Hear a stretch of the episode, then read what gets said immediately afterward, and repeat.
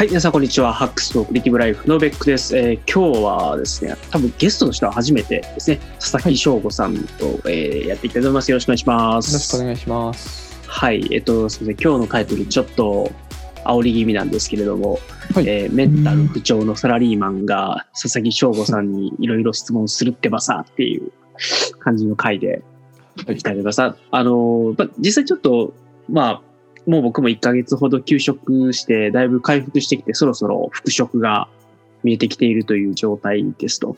で、来月の、早ければ7日とか8日とかぐらいに復職をするのではないかなという状況です。うん、なるほど。はい。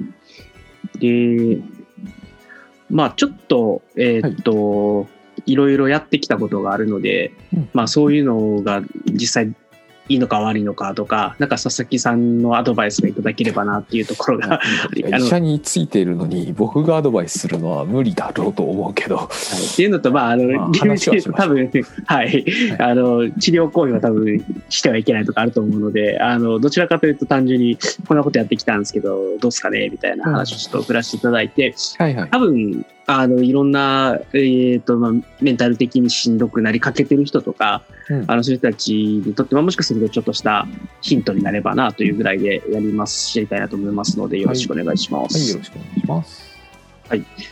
じゃあ、えっ、と、早速ですけれども、あのーおまあ、ちょっとまずは、えっ、と、簡単な経緯だけご説明をしておきますと、はい。とちょうど1ヶ月前かな、えっ、と、まあ、産業医にはずっとね定期的にかかっていたんですけれども、あのーまあもう、ちょっと、1回10月にお休みをしてから、あーまあ、3ヶ月ほど経って、まあ、改善の兆しが見えないどころか悪化をしていってたっていうところがあって、まあ、産業医の方からもうこういう状況が続くのだとすれば、あの遠からず潰れてしまうと思うので、もう休職のえー措置を取りますということで、えっ、と、まあ、産業医からそのように言われ、で、えっ、と、私、それ以外にもちゃんと主治医がいたので、まあ、主治医の方にも、あの、ということで産業医としてうちの人事から、えーうん。休職をするようにと言われたので、そのようにちょっと診断書お願いしますみたいな話をして、えっと、まあ、うん完全に潰れたというよりは予防的措置も多分に含まれるうん。中で、えっと、まあ、給食に入ったというところがありますと。うん。で、まあ、もともと給食になった経緯っていうのが、うん。あの、まあ、ご存知の通りだと思うんですけど、あの、まあ、アホみたいに働き続けてた2年ぐらいなんですよね。なんでうん、もともといた会社で普通に働いてる時でも割とハードワーク気味だったのが、うん。もう、うん、ちょっと人の働き方をうん。うん風に逸脱してるようなというか、もともとそういうのをずっとやってきてた人間だったので、えっと、うん。体力には自信があったっていうのもあるんですけど、まうあ、んそれでも、えっと、大体この、そうですね、コロナ禍になってからなんですけど、うん。まあ、家で朝から晩まで仕事をしてるんですけど、朝大体8時とか8時半ぐらいから、うん。まあ、何らか仕事が始まって、で、夜、まあ、9時、10時、11時ぐらいに、まあ、何か打ち合わせが終わり、そこから自分の作業をして、まあ、1時、2時ぐらいまで仕事をしてるみたいな生活を、うん。まあ、大体、もう3月ぐらいからずっとワークフロムホームで働いていたので、うん。まあ、それぐらいの期間、そういう働き方をしました。で、逆にオフィス行ってる時って、あの、行き帰りの通勤時間があったりとか、終電があったりとかっていうのと、うん。やっぱりその通勤時間の中で気持ちを切り替えて、家に帰ってから仕事をやるモチベーションが湧かなくなるみたいな感じで、ううんん、やっぱりどっちかっていうと、そのメメリハリがあったというか、うん。ある程度は、うんと、切り替えることができたのがコロナになって、完全にその境がなくなってしまって、うんほぼ家族と過ごす時間もあんまりなくて家族と過ごしてる間もずっとチャットを携帯で見ていてとか、で何かあったらそのごめんって言ってすぐちょっと仕事の方に行ったりとかっていうことを、まあ、休みの日もやっているみたいなうん。感じだったので、まあ、それで、まあ、5月8月で10月だ何回かちょっと定期的に体調崩して、まあ、休みに本格的に入ったのが10月ぐらいでうん復帰をして、えっと、また12月末にっていう感じの1年でした。これがもうもうハイライトですね、この1年の。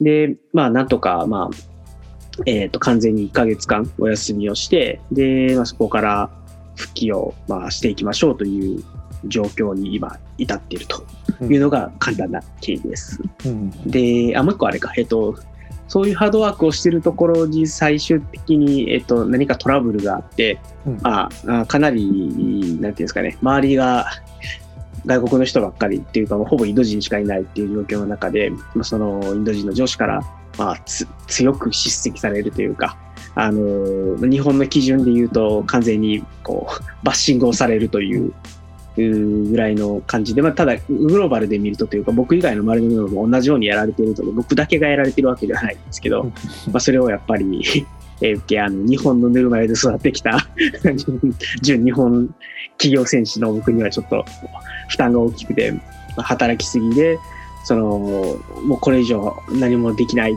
働けないというような状態になっているところにさらにそういう、うんまあ、厳しめの言葉だって、まあまあ、要は強いプレッシャーにさらされ続けてたっていうことで、うん。まあそれで、えっとまあえー最終的に休みに入るときって大体心が折れるんですね。あの、うん。もうこんなに頑張ってるのにもう全く報われないみたいな感じで心が折れて休みに入るっていうのが、まあまああーまあ、パターンでしたと。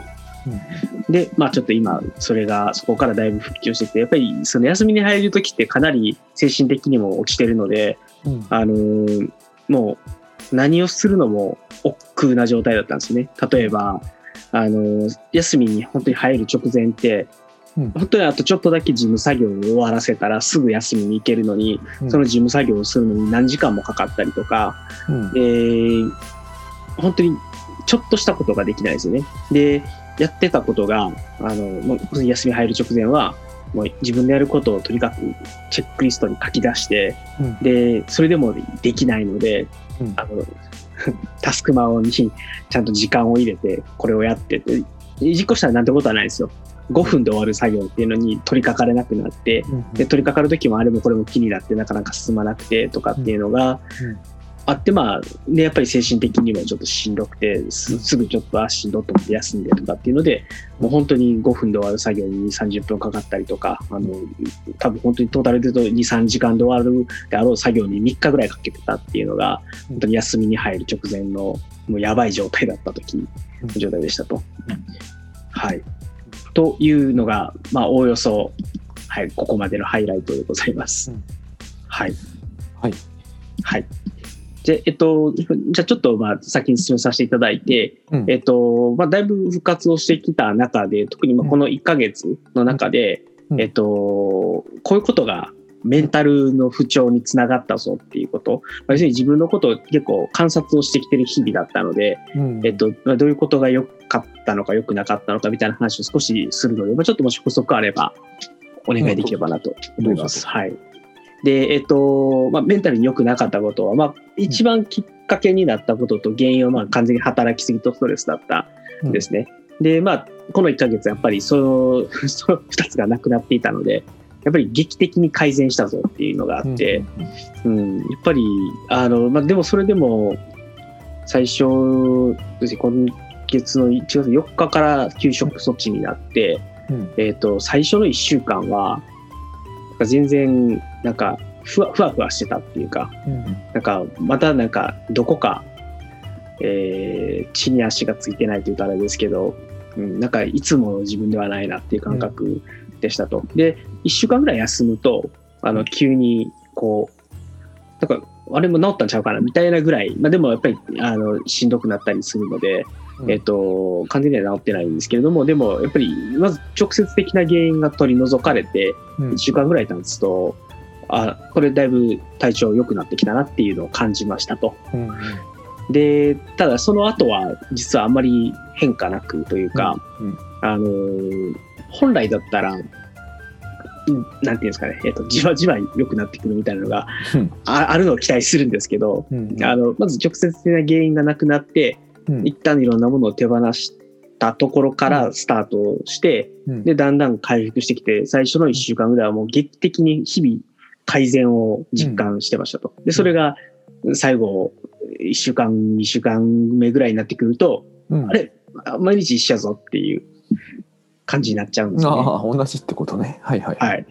で、実はその2週間目ぐらいからの状態っていうのが3週間、4週間と続いて、今うんに至るっていう感じなんで、うんなんか、最初の1週間に感じた劇的な変化と、その後の3週間の変化のなさっていうのが、うんまあ、ある意味ちょっと、うん、い意外ではあったなっていうところと、まあ、そそんでその話を主治医にしたら、まあ、そんなもんやでって言われて、あそんなもんなんですねって言って、うんはい、っていうところ、まあ、回復、まあ、逆に言うと、ちょっとマイナスからゼロに戻る、ゼロではないかもしれないですけど、あのまあ、普通ぐらいの状態に戻るのに1週間ぐらいはかかって、そこからは、まあ、普通の状態がキープできてるっていうことなのかもしれないですけど、うんなんかちょっとそんな感じですと。うん。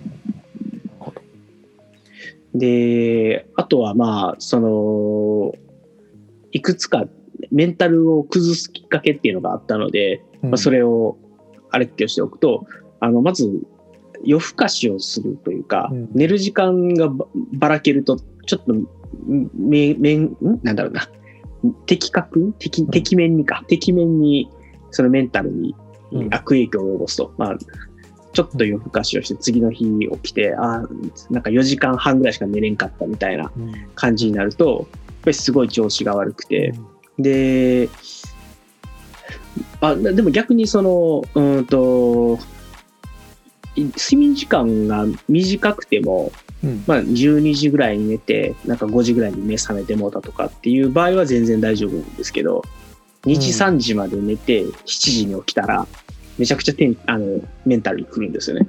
うんなんかそ、それは不思議だなっていうところがまあありましたと。うんで、あとは、あの、気持ちの振れ幅をうんつけるようなことをしない方がいいっていうのがあって、で、一番的確に現れたのが、あの、まあ、これどっちかというと休みに入る直前だったんですけど、かカラオケに行ったんですよ、うん。友人と。あの、このコロコロナ禍でうん。何してんねん話なんですけど、ちょっともうストレス発散にうん。付き合ってって言って、カラオケに2人で行ってきましたと。うん。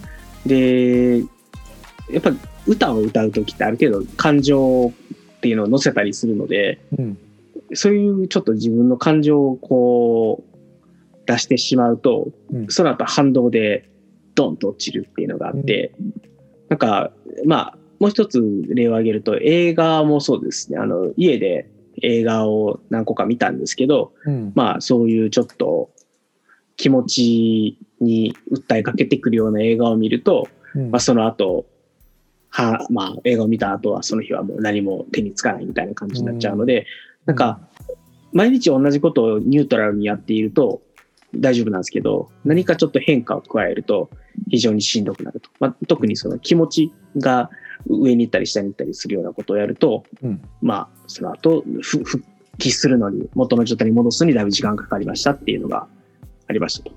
うんはい。それから最後あれかな、えっと、暗いことを考えるって、まあ、うんあの、それはそうだっていうのもあると思とは思うんですけど、あの、何か先の悪いことっていうのを考えると、やっぱり気持ちが暗くなると。で、あの、まあ、たまにそういう健康系の本とかを、メンタルヘルス系の本とかを読んだりすると、あの、先のことを考えるときに、あの、できるだけポジティブに考えるようにする方がいいみたいな、まあ、まあ、それはそうやわ、みたいな。でも、それができれば苦労せえへんね、みたいなのはあるんですけど、うんやっぱり暗いことを考えて、えっと、どんどんこう、ネガティブな未来を予測していくというか、で、どうしようという不安になるっていうのがやっぱりあったので、うん。まあ、それが、あの、多分よ、良い方向に持っていこうとすると、同じことを考えるにしてもうまくいくようにうん。想像するっていうことができてれば、うん。多分問題なくいってたはずなんですけど、うん。まあ、なかなか、いこういう状態の時にそういう先のことを考えるとどうしても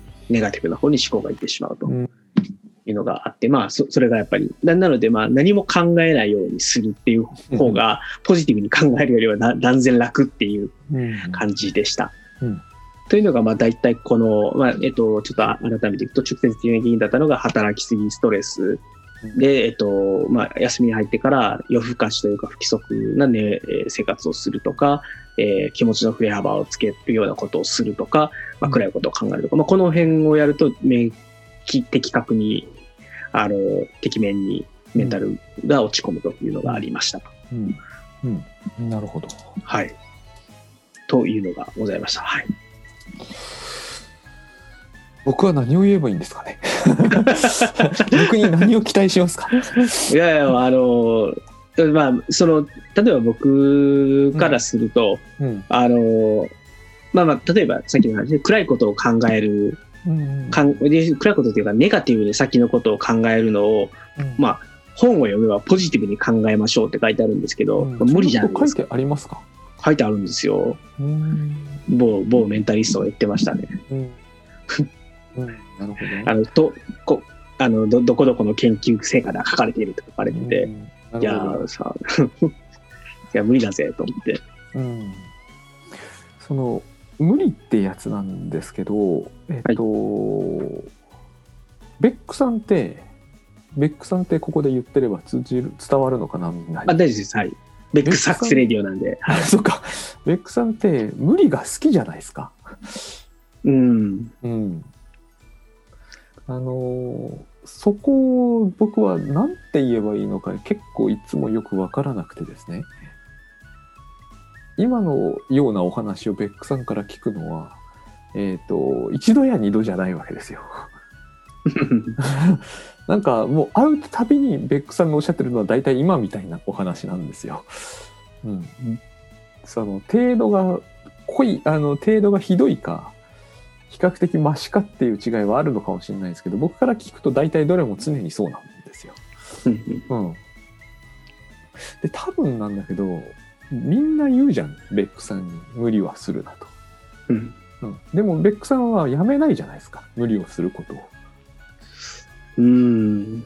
つまり無理っていうことがベックさんはしたいことなんじゃないかってよく思うんですよ。なるほどね。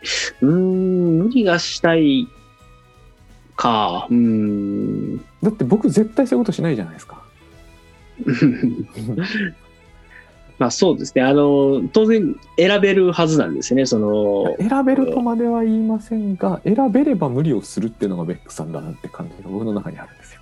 うん。なるほど、なるほど。あの、多分それはあって、同じ働くにしても、例えば、うんあの、何かあった時に、うんまあ、あー誰かに任せとけばええわっていうこともあれば、うんこれはちょっと自分でやっとこうみたいなことがあるときに、多分僕ってそれを拾っちゃうタイプなんですよね。うん、でちゃ、うタイプというかうん、拾うというのを自分のアイデンティティにしたい感じがする。あ、うん、はい知ったと思います。はい。うんでそれに対してアイデンティティに対してケチをつけられないじゃないですか。うん、うん、アイデンティティなんだから。だから、はためで言うと、あの、壊れそうだからやめてこうやってみんな言いたいと思うんですけど、言えないと思うんですよ。どうなんだろうな。うーん。まあ、そその、あえっと、少なからずそういう生き方を自分がしているであろうことは、うんあの認識はあって、で、まあ、常にしんどいうんよねっていうのは、うんその自分を自覚してるんですよ。それで、で、なぜ、うん、常にしんどいんだろうっってて。なぜ、なぜ常にしんどいんだろうとは思ってないよね。あまあ、あの、理由はわかる。しんどい、うんなぜ今しんどいのか、なぜならこれとこれとこれを僕はやってしまったからだと。うんあの時こんなことをしなければこんなしんどいことにならなかったっていうのはあります。あの、で、しんどくなるであろうことを予測して、そのことを取っている可能性もやっぱりあるし、うん。えーまあそうじゃないこともまああるんですけど、まあ見込みが甘かったというよりは、うん。あの、そうなるであろう方向に自分が身を投じているところはうん。自覚としてあって、うん。うん、なので、それはまあ、アイデンティティで、あれ、まあ、うん、まあそうですね、そその通りだとは思いますので、まあ、ただ、それが行き過ぎてうん、体調崩しちゃうっていうのは、うん。やっぱりやめたいなっていうのも、それはそれでい偽らざる思いでもあって、座らざる思いなんですか？うんなんかできれば壊れたいって思ってません？壊れたくない壊れたくないです。壊れたくはないですよ。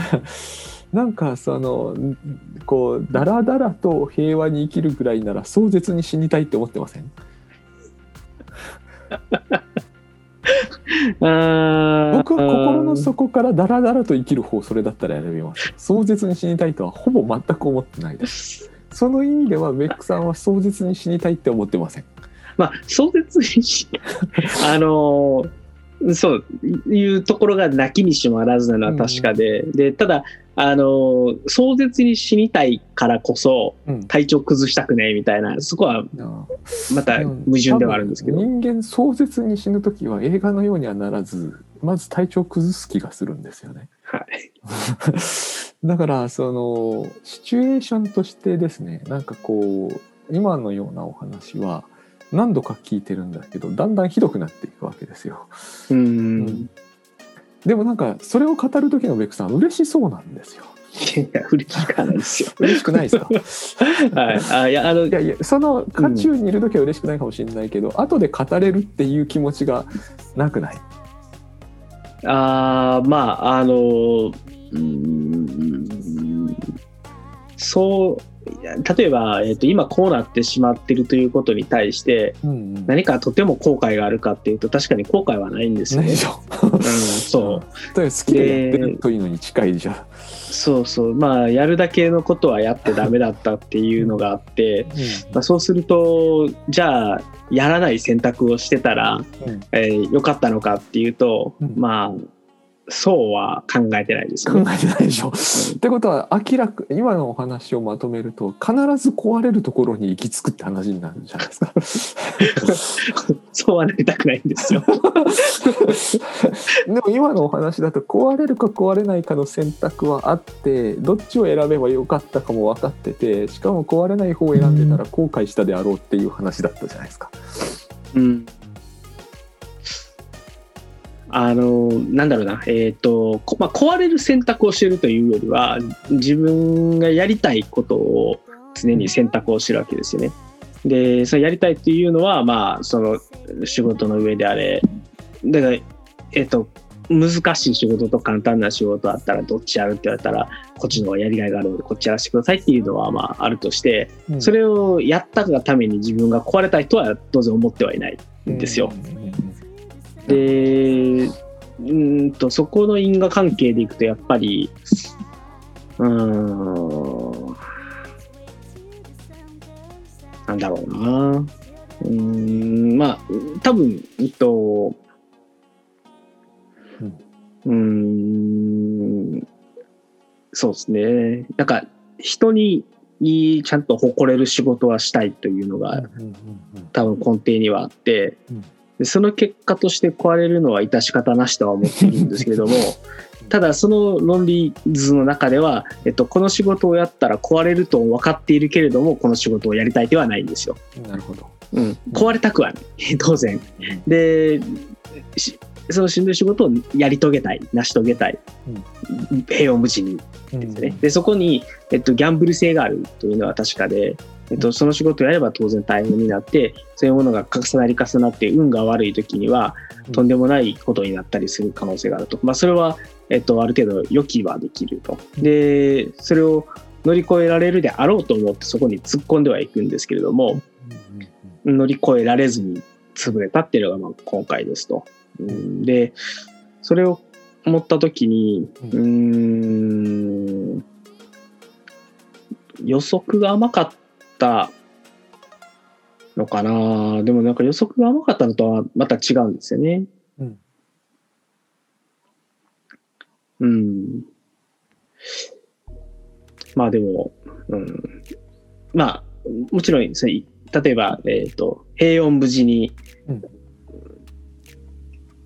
まあ、とりあえず決められたことを決められたようにやっていくっていう、う選択がうん当然あったとしてああったんですよ。あったんですね。過去に。でそれを選ばずにうん。よりやばい方に、うん。要するに可能性でいくと、えっ、と、まあ、潰れる可能性が0%の仕事と、うん。えっ、と、50%ぐらいの、でもやりがいがある仕事っていうと、うんその50%の方を選んできたっていうのがあって、うん。その50%のその確率に引っかかってしまったっていうのが今なのかな。っうん。ていう感じですね。うんうん。まあ、違うな。なんか、うん。まあ、やっぱり、その矛盾はしてるけど、うんやりがいのある仕事はやりたい。でも、潰れたくはない。うん、なるほど。うんまああの今のお話だとやりがいのある仕事というものは必ず潰れる可能性を含んでなきゃいけないって感じがありましたけどね。そういうもんなんですか？そういうもんでもないとは思うんですけどね。当然、あの、ローリスクで、ハイやりがいリターンがある ものというものの方が当然いいとして。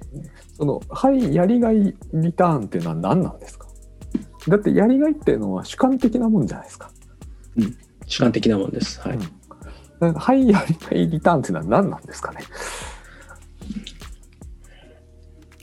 だから、おそらくは、それは、うんと、うーん、なんだろうね、自分はこうあるべきみたいな理想論というか理想像というかっていうのがあって、うん。で、それにそぐわない行動はしたくないみたいなうん。のが常に選択の前提にありますと。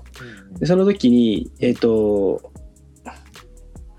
うーん、まあ、常に選んできた仕事というのが、まあ、選んできたって言うとあれですけどね、あの、やっぱりこれやってみるっていうふうに挑戦を促されたことに対しては、うんあの、まあ、やりますって言ってうん飛び込んじゃうっていうのがあったので、うんつ、まりそれは価値観だってことですよね。そうでおっしゃってるすね。話は。はい。うんうんうんあのみんなベックさんに少なからぬ人が休めって言うじゃないですか。うん。僕はベックさんはそう言われたいんだと思ってたんですよ。未だに多少そう思ってるんですよ。そしてそれを無視するっていうのがスタイルだと思ってるんですよ。なるほど、なるほど。うん、なるほど。うーん。でね、あのーうん無理っていう話をさっきされてたじゃないですか。はい。そんなことは無理だと。ポジティブに考えるなんて無理だと。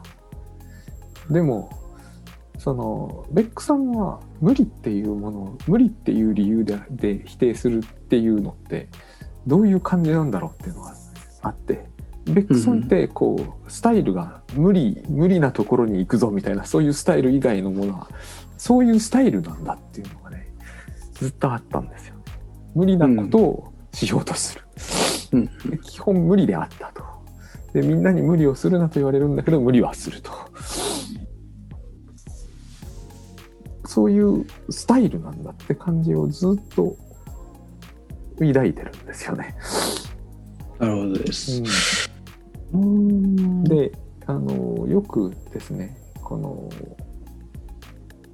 僕は違うけどカウンセラーとかまあコンサルとかでもいいんですけどあるんですよ一つのパターンが八方塞がりってやつがあるんですよ。もう聞いたことあると思うしえっ、と、もうなんだろう。なんかこの種の話題はえーある意味あるあるすぎてどうかっていうぐらいなんですけど八方塞がりなんですよね。どんな人も。その、困っている時にどの選択肢も取れないというやつは、うん、あのー生産的な？なのかわかんないですけどその誇れるような仕事がしたいっていう話があるじゃないですか、一方で休まなければ潰れるって話も出たじゃないですか。でも休むわけにはいかないって話をベックさんよくされるんですよ。ずべどこへ行ってもダメなわけですよ。で人に相談する時は人ってそういうふうに言うもんなんですよ。うん。うん。その方法ではダメだしあの方法もダメだしそっちも試したしどこもダメなのだとだから潰れるしかないわけですようん。うん。うん、そういう話に今僕は来ているように思うんですよね。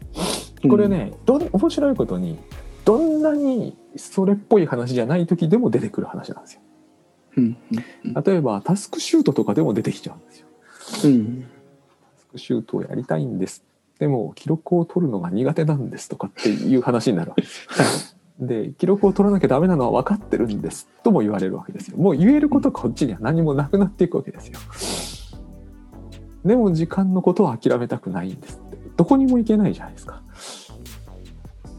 このままいてもダメ何かをするって言われてもそれは私はできない苦手だし体質的にも記録を取るのはダメなんだと。でも記録を取るタスクシュートという方法がいいと聞いたと。タスクシュートはぜひやりたいと。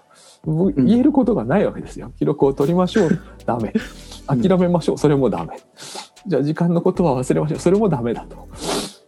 で僕はただ要するにそれは何を意味してるかというとこう行き詰まりましたよっていうことをこう自他ともにはっきりさせたいんだって僕は思うんですよそういう時。うん。メックさんのお話もこう絶対的に行き行き先がないわけですよ。結構僕はベックさんのお話を伺ってる時にそれを感じるんですよ。あこれは息苦しいだろうなと。なぜなら聞いてて息苦しくなるからね。上司はインド人ですと。話が通じませんとんでもない人ですと。で楽な方の仕事をすればいいじゃないかって言うといや楽な方の仕事は選べないんですとベックさんは言うでしょうでじゃあ違うところ行ったらいいじゃないかっていうとなんか違うところには行ってはいけない理由が出てくるんですよ。で休むっていう話は多分みんながベックさんにしていて休むわけにはいかないと。で家族との時間も取った取りたいと。でもそんな時間はどこにもないと。で僕は何を喋ればいいんだろうって感じがする聞聞いてるしかないわけですよ。うんなるほどなるほど。うん。で潰れたくもない。でもなんか黙って見てると潰れる以外はないじゃんかって聞いてると思うわけですよ。まあそうか。まあまああの休むということを、えー、サジェストされた時に、うん。あのまあとはいえこれとこれがあってちょっと休むわけにはっていう、まあ、話はあやっぱりしてたんですね。その産業医だったりとか人事とかと話した時には。道塞がれてるじゃないですか。うん、で、まあ、とはいえ、えっと、まあ、今回休んだわけじゃないですか。で、まあ、一つは産業医の先生が割と強めにも止めにかかって、まあでも、えっと、あれってやっぱり、うん。えー本人の同意なしには、あのなかなか、まあ、本当にダメな時には、うん。あの無理やり止められるんですけど今回はある程度は自分の意思決定というのを入れて、うんもう休みましょう分かりました休みますっていうのをやっているのででうーんま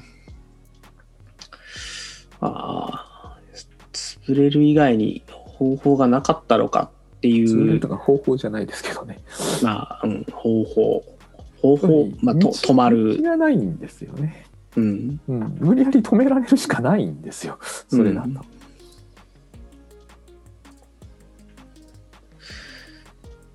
そうなんですね。まあ、それがあって、やっと止まったのかっていうのはあって、うーん、まあ、でもまあそうですね。まあ、大体そ相談に乗ってる時に、うんあの、そのできない理由が上がるっていうのは、それはそれで僕も身に覚えはあって、まあみん。なありのますよ、きっと。うん。まあ、そうだよねっていうのがあって、まあ、で、まあ、結局その相談の結果として、いや、打つ手なしですねっていう以外になくなっちゃうっていうのがあって、なので、まあ、そういう意味では、そういう状態から抜けるために、今回みたいに第三者に介入してもらって、強制的に止めてもらうとかっていうことが、まあ、今回は幸いにあったので僕は多分立ち止まられたんだろうなっていうのはありつつまあでもここから先でもう一回同じようにやって同じように潰れちゃうっていうのはまあ基本的には誰にとっても不幸なのでやりたくはないじゃないですか。うんなんでまあえ思うにですね、休むってのはあの僕がちょっとよく最近思ってるんですけどあの半分死ぬって感じなんじゃないかなって思うんですよね。ほうほうほうあのベックさんはよく生産的でありたいって言うじゃないですか。はいはいはいはい今でも生産的でありたいですよね。そうですねうんはいあれ生きるに産むじゃないですか。うん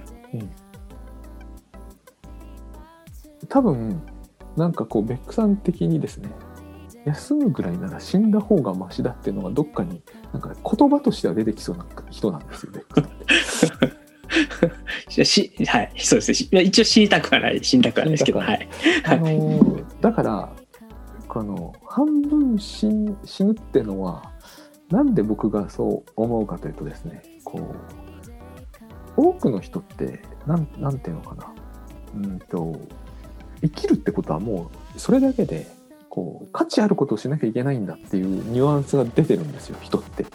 うん。うん、なんかただ生きてるのは死んでるも同然みたいな言い方もするじゃないですか。うんうんなるほど。そういうですね、なんかね、休む時って僕よく思うんですよね。あの寝られないって人いるじゃないですか。うんレックさんもそういう時あるかもわかんないですけど、はいないんですよ。僕なんでかなってよく考えたことがあるんですよ。自分眠れないってことはなかったんですよ。生まれて一度もないんですよ。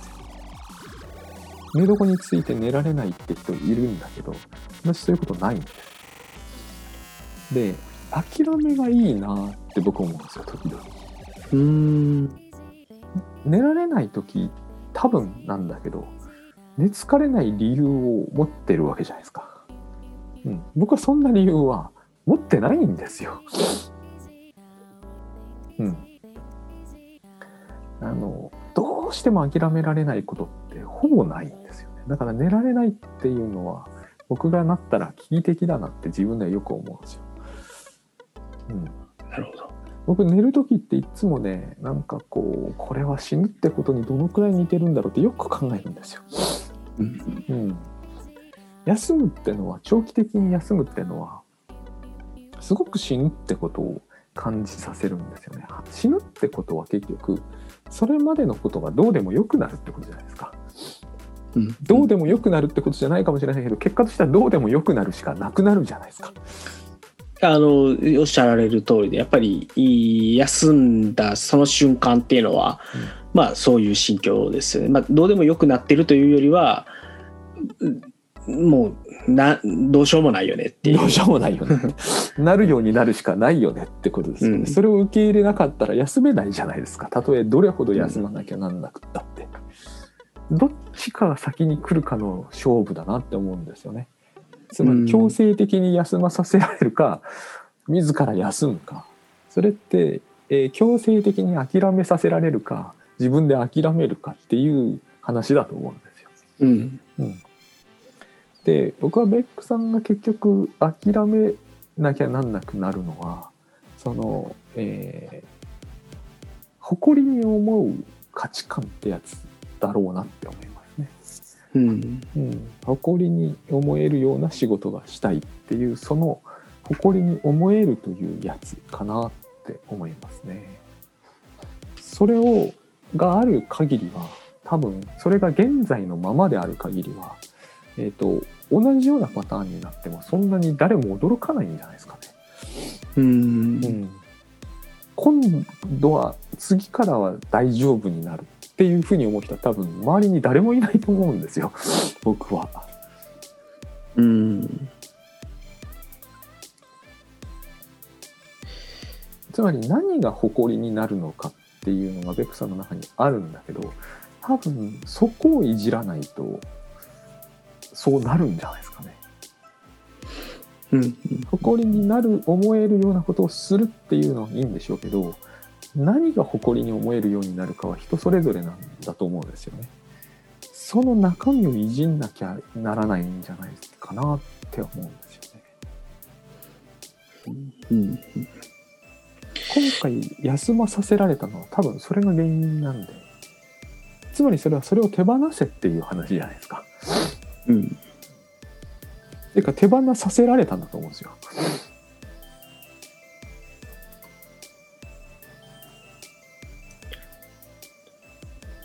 うん。そうそうですね。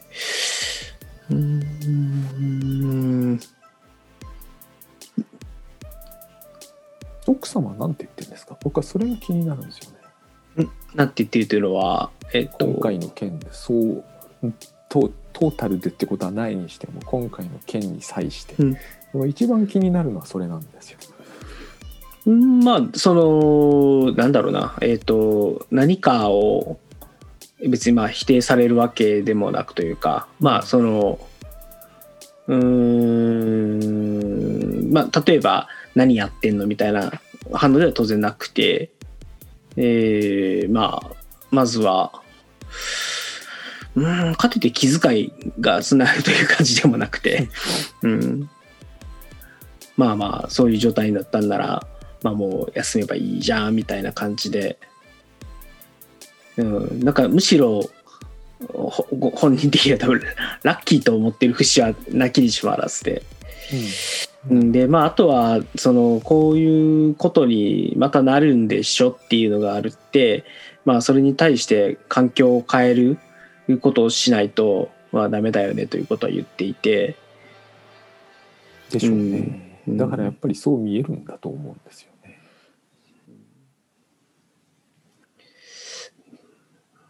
あまあそこがだからまあ僕の価価値観というところにうん。いい原因を求めているというよりはまあ今うちの奥さん的に言うと環境要因でしょっていううん。言い方、まあ、ただその環境を選んだのは誰って言ったら僕なのであの、まあ、もう12段ぐらい下げると,、えー、と価値観というところに行き着くっていうのは、はい、おっしゃってることは、うんはい。というか途中ベックさんがおっしゃってた通りその同じ価値観な環境にあろうとどっちを選ぶかっていう選択は随時どっかではあったと思うんですよ。うん全部全員が全く同じ考え方で動かないと思うのでベックさんらしい価値観っていうのが価値観っていうかベックさんらしい選択肢っていうのがあってそれとその環境の中でそれをやるとそうなるうんってことじゃないですかね。うん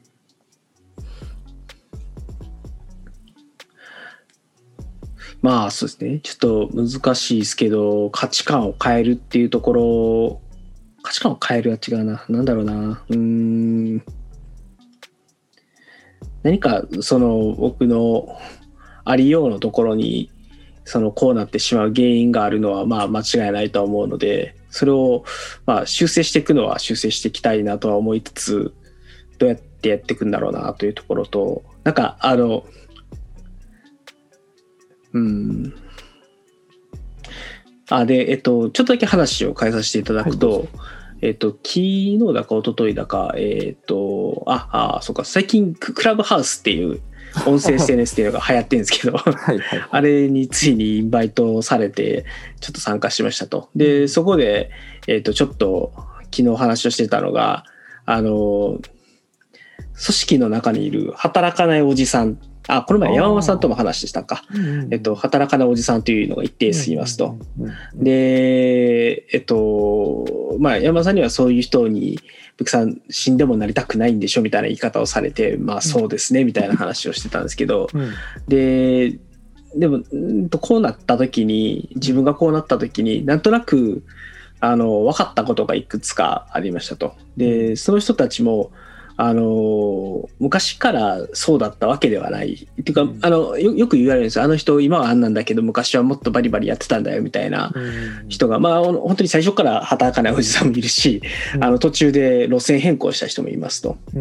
で、ただ、その働かないおじさんという表現が、まあ、うーん、まあ、あんまり本当によくはないかもしれないですけど、えっ、と、どこかで、えっ、と、その人たちもきっと、何何か挫折をしたんだろうな。挫折というと、そうそうですね。挫折を、挫折なんですよ。挫折をして、その挫折をもとに、ええーきっかけにして価値観を多分変えたうんのだろうなっていうところに最近ちょっとこう思い至るようになって、うんううんんなるほど。えーうん、あのこういうぼ、まあ、僕が今まで働いてたような会社とか組織とかってうん。一定数必ずそういう人たちがいてでなんでかなってずっと思ってたんですよ。うん。で一つはそういう人たちがいてもなんとかなるだけの体力のある組織ですと。うん。いうこととあのいざあの僕みたいな感じでうん。こう突っ走ってこしゃるやつがいた時に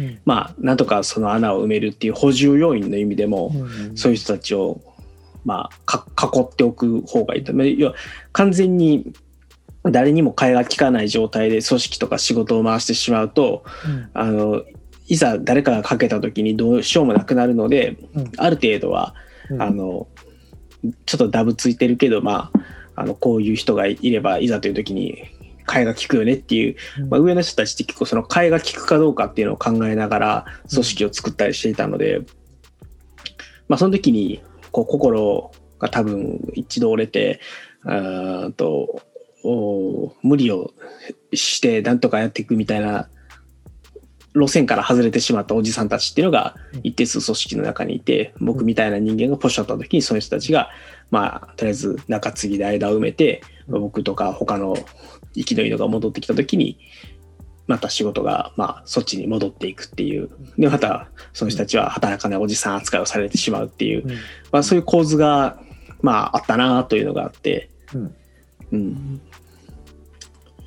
なんか、うん、まあ、まあ一つにはそそういうふうに、うん、どこかで価値観を変えて、えー元のスタイルではないスタイルにならないとつまり継続できないということなのかなというところとうんでわかんないですけどねあの一つの仮説なんですけどうん。やっぱり体力が落ちたんではなかろうかっていうところがあって、うん。で昔は無理が効いた体力があったからまあなのか、うん。あのもしかしたら先に展望があったというかうん。まあ若い頃ってやっぱり今はしんどいとか今はダメでももうちょっと成長すればこうとかもう何年かすればもっと良くなるみたいな展望を持ってたんですけど今って割と、まあ、もうやっぱりこここから先じゃあ能力が劇的に伸びるとかうん。あのん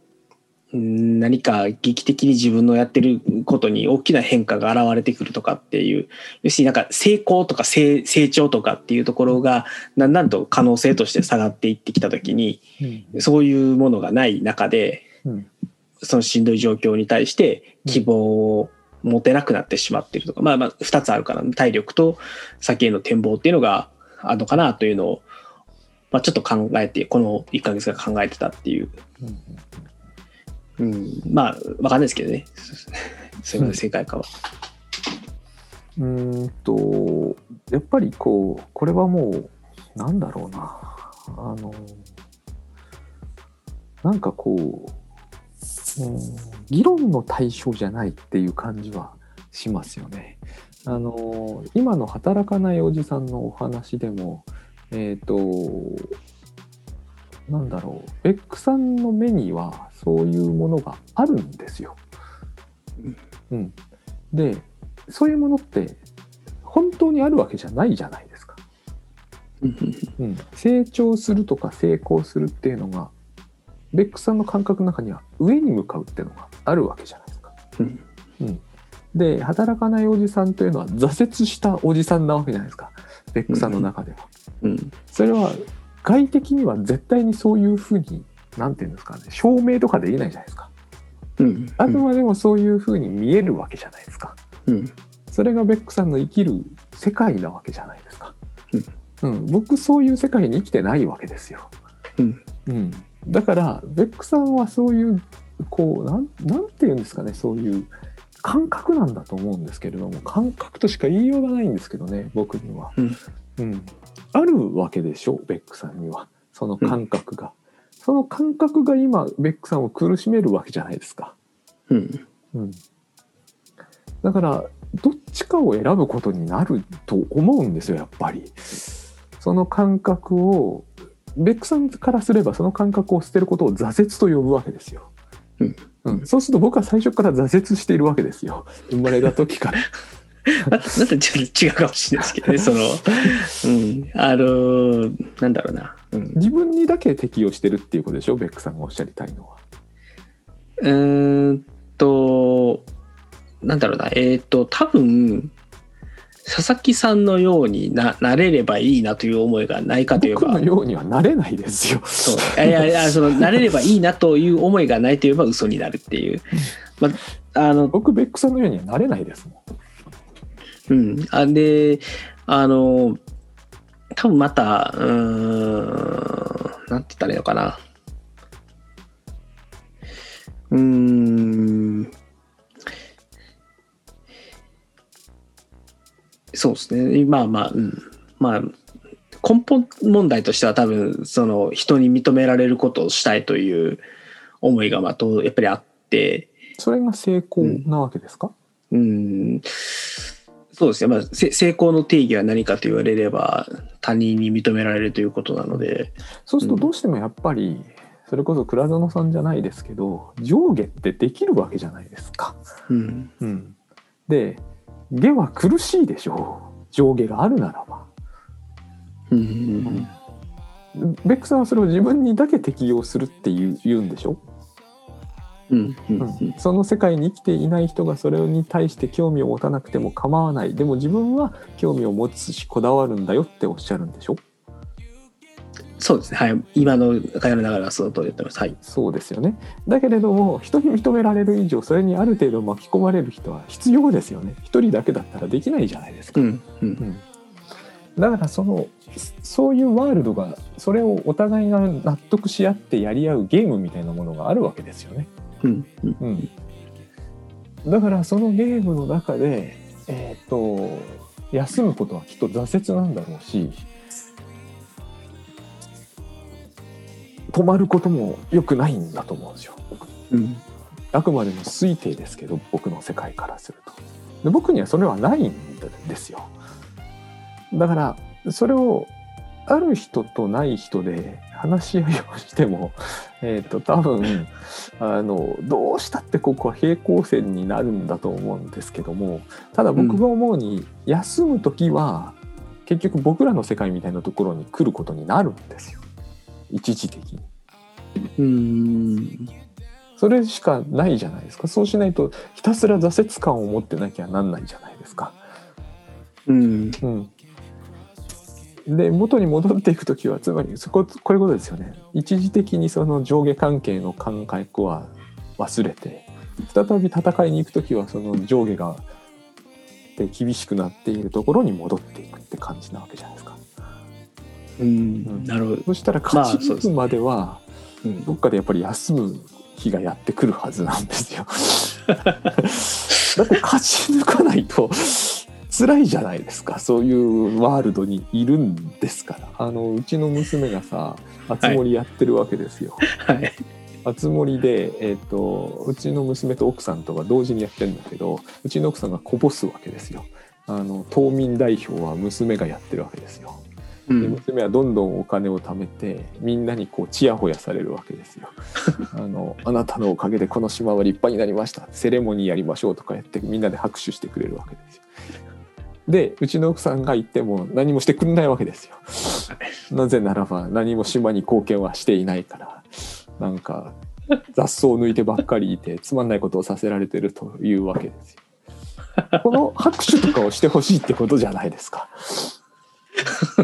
はいでも拍手してもらえるのは島民代表だけだから2人でやってたって差はつくわけですよ。うん。うん、これをベックさんは大規模な形でやろうとするわけじゃないですか。うん。うん。うん。そしたら奥さんの側に立ったらゲームやっててもつまんないじゃないですか。うん。だからそのつまんなさがだんだん辛くなってくるんじゃないかなって思うんですよ。うん。うん、でもあの世界でゲームやるからにはやっぱりこう勝ち抜いて一番になるしか他ないと思うんですよね。でしかもそれはゲームじゃないですか。そこが大事な点だと僕はやっぱ思うんですよね、話を伺ってると。それがゲームであることは僕は会社であってもお金が関係していても仕事であっても大人がやってても関係ないと思うんですよね。それは僕僕の目から見るとあつ森ですよ。いや、あの、わかる、わかります、わかります。はい。うんはいだから僕はやんないんですよ。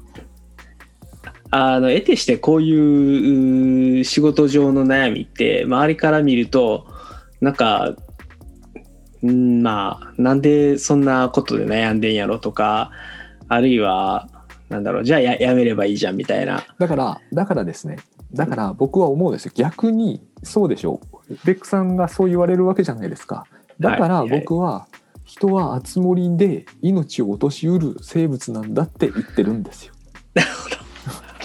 だってうちの奥さんとうちの娘は結構仲いいのに本気で喧嘩しますもん熱森が。あつ森で。うん、でこの間あのツイッターでゾエさんがねえっ、と、あつ森で夫と喧嘩になったと。僕はあのこのゲームが会社規模になれば人が死ぬのはやむを得ないかもしれないって思う時がありますなるほど。うんうんうん。僕はベックさんにそのやめればいいじゃんとか言ってきた人と逆のことを言ってるんですよそれはかなり危険なゲームなんだから結構扱いを考えないといけないと思うんですよだって、うんあの僕本当のことなのかちょっと知らないんであれなんですけどなんだっけワールドカップでうんオウンゴールしちゃったブラジルかなんかアルゼンチンか知りませんけどね、あの選手が、えー、と焼き殺されたって話聞いたことがあります。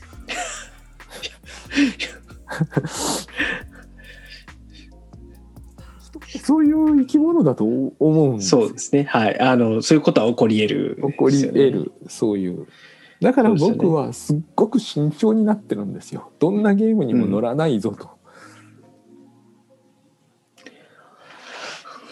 うん。うん。なるほど。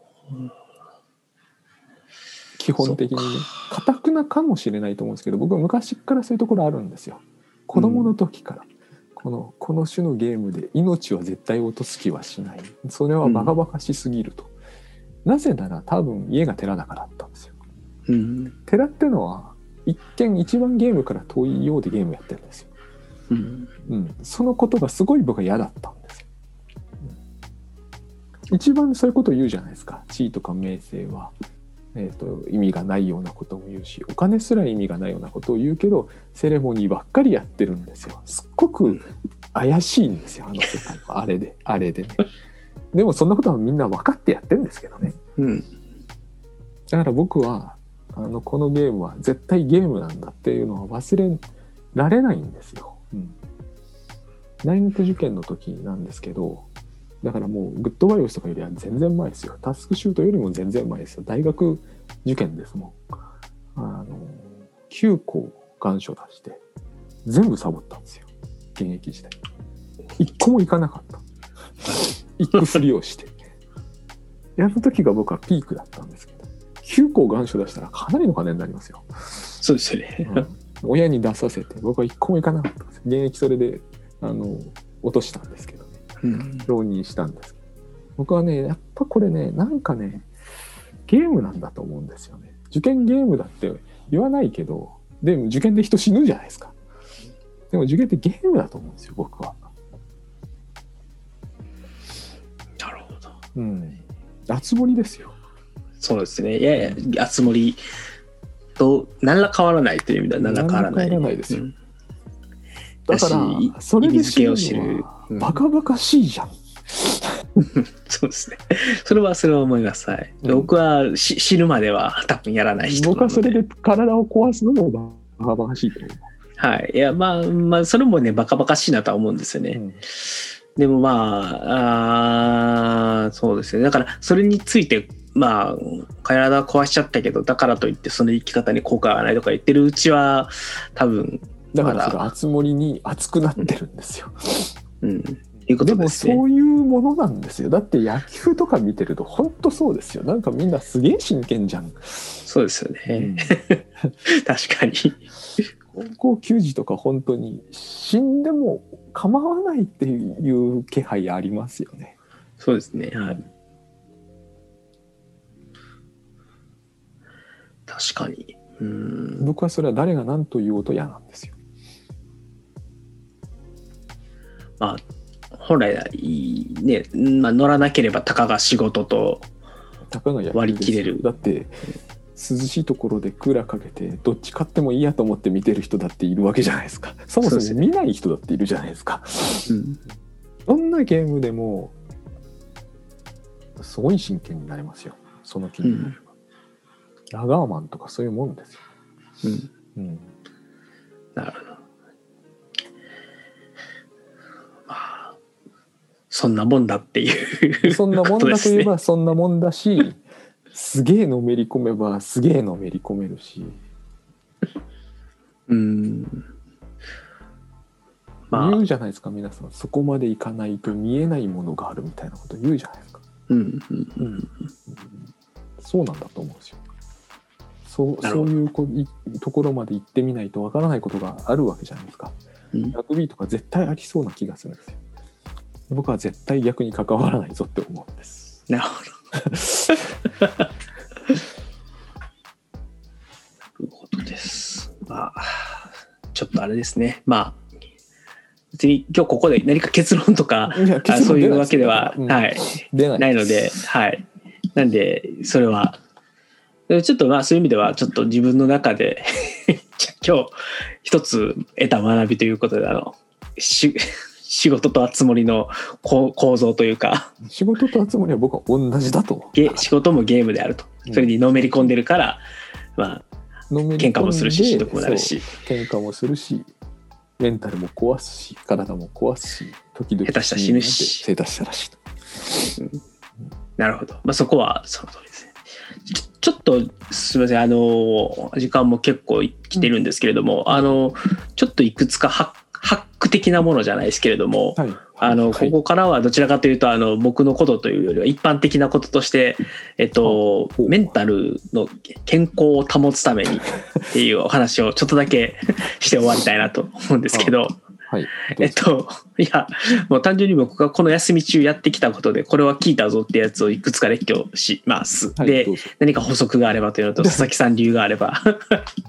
僕 お願いします。はゲームだということを思い出すという。えっと、で、まあいくつかやってきたことがあって、えっと、まず、あの、まあ、お散歩をよくしてましたっていうのがあります。で、朝、まあ、これはもう散歩するといいよって言われたから、単純にやってて、子供を保育園に送ったら、その足で散歩に出かけて、家に帰ってきて、まあ、メルマ書き出すみたいな、まあ、そんな生活を大体毎日してましたと。で、まあ、わかんないですけど、まあ、単純に外をただ歩いてるっていうだけでも、まあ、確かに気持ちは良かったし、まあ、もしかしたら散歩はいいよって言われてるからやって、なんかいいことしてる気になってるだけかもしれないですけど、いいと思いますよ。なんでまあ、単純にあの歩くっていうだけでも結構気分は晴れたなというのがありましたと。で、もう一点、あの、散歩よりもちょっとハードめで、運動、まあ、特にジムに行ってトレーニングをするというのを、まあ、コロナの中で、ジムどうなの？っていうのはあるんですけど、まあ、ちょっと、たまたま、あの、激安だったんで、なんか今月と来月、1000円1000円で行けるっていう激安プランがあって、これは行こうと思って、まあ、ちょうど運動不足を解消したかったので、ジムに行きましたと。やっぱり、なんだろうな、あの、体を動かしてるからとか、その、うんと、テストステロンが出てるからとか、多分そんな話だけではなくて、単純になんか、ジムに行って、なんか、いいことしたみたいなと徳を積んだじゃないですけどっていうところもあってやっぱりなんかジムに行った後っていうのはすごく気分が晴れました。まあ、でですかねなんか、まあ、一応いろんな本とかを読めば運動すればとか筋肉をつければとかっていう話があるのでこれも基本的にはメンタルにはいいんですかねやっぱり。ああいいと思いますけどあの僕は寝ることと散歩じゃないかなって思いますね。あーうん。といっぱいいっぱい寝ることですか？いっぱい寝ること。一つには、その間はゲームができないから、うん。うんどんなゲームもできない。散歩となるほど寝るのはどっちも同じ。だと僕はよく思そうですね。あの、そうですね。だから散歩してる時これはあの休む前もそうだったんですけど、散歩してる間に結構仕事のことを忘れられるというか、う。勝ちないからね、あれは。うん、この時間だけは、なんかもう、聖域みたいな感じで仕事のことを完全に忘れられたっていうのがあって、まあ、すごく、う休みに入る前から散歩は良かったなっていうのが、それはないですね。ゲームができないからっていうことなんですね。寝てる時も同じ。だからなるほどもうみんな寝て散歩すればいいのにってよく思いますよ。もうあれですよ、もう一言で言えば、ね、寝ろ、そして散歩しろってことなんですね。一言で言えばゲームやめようってことです。ゲームやゲームやるんない時間を増やすみたいな感じだから子供に言うことと同じですよああ、なるほど。そう。で、で、あれなんですよ。もう一個、この期間中に結構意識的に、まあ、メルマガとか、ブログ更新するとかっていうことをやっていたんですね。えっと、何か、す まあ、僕なりで言うと生産的なことをっていう のはあるんですけど、まあ、別に、だからそれができたからどうっていうわけじゃなくて、何か、うーんと、どっちかというと仕事を再開した後に、うーん、なんだろうな。これは過去の自分と比較してなんですけど、ブログとかをしっかりやりながら仕事をしてた時もしんどかったけど、なんかそんなに仕事のことばっかりで悩んでなかったなっていうのがあって、何か仕事以外のことを考える時間を取るべきであろうと。まあ取ってた時はうまくいってたから、それに戻したいっていうだけっていうのはあるんですけど、っていうのがあって、えっと、まあ、意識的に仕事の以外のことを考えるために、まあ、ブログとかメルマガとか、ポッドキャストとかやってるっていうのを、まあ、ちょっとこの休み期間中は特にそれを意識的にやって、まあ、仕事再開した後もそれが続けられるようにっていう環境整備をずっとやったっていう感じですね。うんうんなんか多すぎる気がするんですけどねベックさんはいつも で、まあ、ちょっとその辺は、あの、多分、ペースだとかアウトプット量とかはあるとしてとしても、まあ、うーんと、方針めいたところでいくと、仕事で悩んでるんだったら仕事以外のことをやる時間を増やすっていうのは、まあ、まあいいんですかね。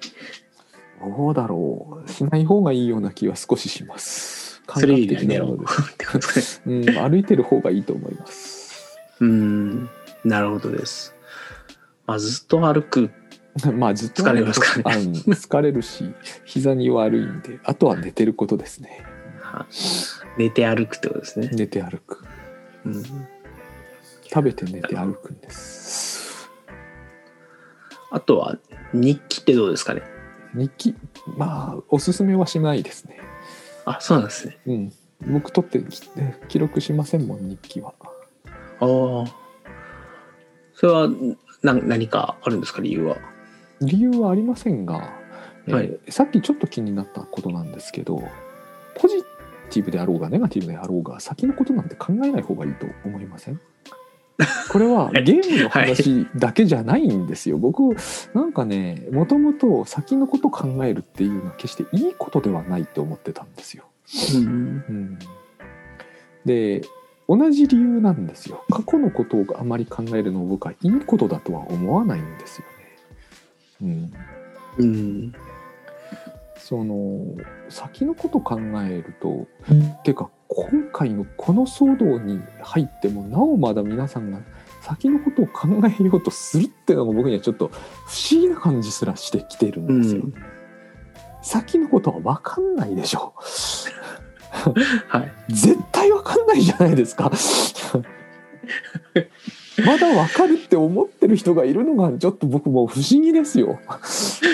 まあそうですね。誰がこんな今の事態を予予見できたかっていう話ですまあ、もんね。予見できたっていう人って絶対出てくるんですよこれでもね でも嘘つきじゃないですかあ嘘つきですね。うんはい。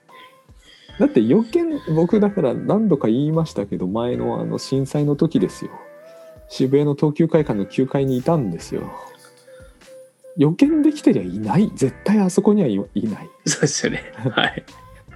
予見できててもあそこにいたとは僕は僕だったらありえない。だって僕は住まいが朝霞なのにあんな危ないところにあんな震災が来るのが分かってて行くはずないですよ。うん。予見できないから行くんだよ。僕らは予見できないんですよ。そしてうん。予見できないから平気で危険なこともいっぱいやってるんですよねそれで先を読もうってのがおかしいと思うんですよね。だから先の見通しとか展望とか方針とか戦略とか目標とか僕は一切ない方がいいと本当に今思うんですけどうん。グッドバイブスに後押しはされてますよ。でも僕はもともとこう言ってたじゃないですかそこそこ、うん。うん。うん。そうですね。だいぶ東羅圏とかでみんなの品種を買いながらも そうそう、震。災をね経験した時につくづく思ったんですよ。かなり頭のいい人たちいたじゃないですか。トラケンとかい。るじゃないですか、ライハッカーなんて。みんな平気で危ないところにいたじゃないですか。僕らは、ね。僕はあれ以来これらの人が言う未来想定は信じないことにした。彼らがバカだと言ってるわけじゃないんですよ。うん。彼らは僕より予見はできない。賢いですよ賢かろうとバカだろうと予見ができてないことは全く同じですよ。うん。うん、だから考えない方がいいと思うんですよね。本当に何何があるんですか？かん未来について考えるメリットって何があるんですか？まあまあそうですね。まあうーん。みんなあのみんなじゃないかもしれないけどオリンピックが去年行われる想定のもといろんな計画立てていらっしゃったじゃないですか。あれ何になったんです、まああれですね。あのまあ個人的なことはさておき会社とかはそれを立ててあそこに動かしていときましょうのでいやいや、はい。会社のことはいいよ。会社のことは忘れましょう会社が未来の予見をするのは知らんけどしたいんでしょ？まししないとしないとあれなんですよね。うん。させときゃいいじゃないですか。僕は個人的な話ですよ、うん、うん、そうなんですよね。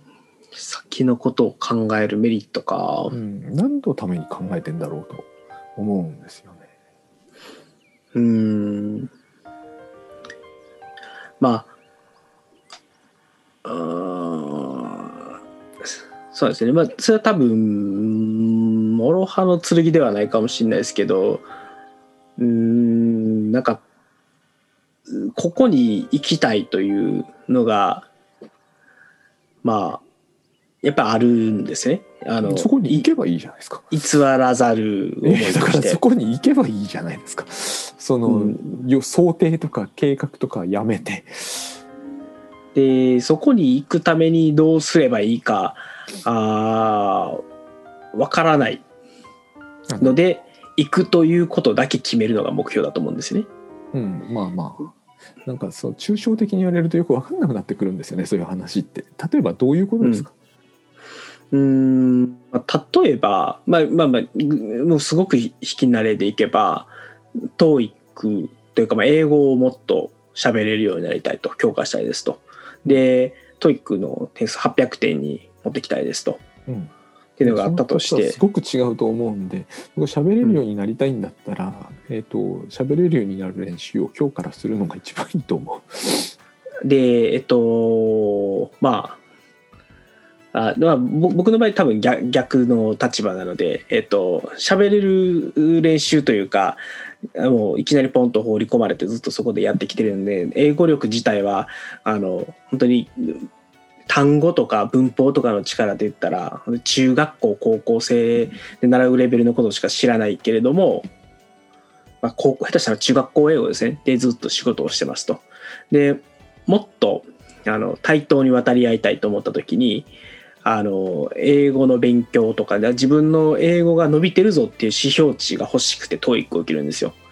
う、で話がすごいどんどん難しくなってきたような気が今の話って対等に喋れ対等に渡り合いたいのか喋れるようになりたいのか何がしたいのかが難しくなってる気がします。あの喋れるようになりたいというそれはつまりえっとなんだろうな今の僕の感覚からするとネイティブスピーカーと僕というのはですね大人と子供の差での英語力で仕事をしてるんですよ。で僕は大人の英語力になりたい。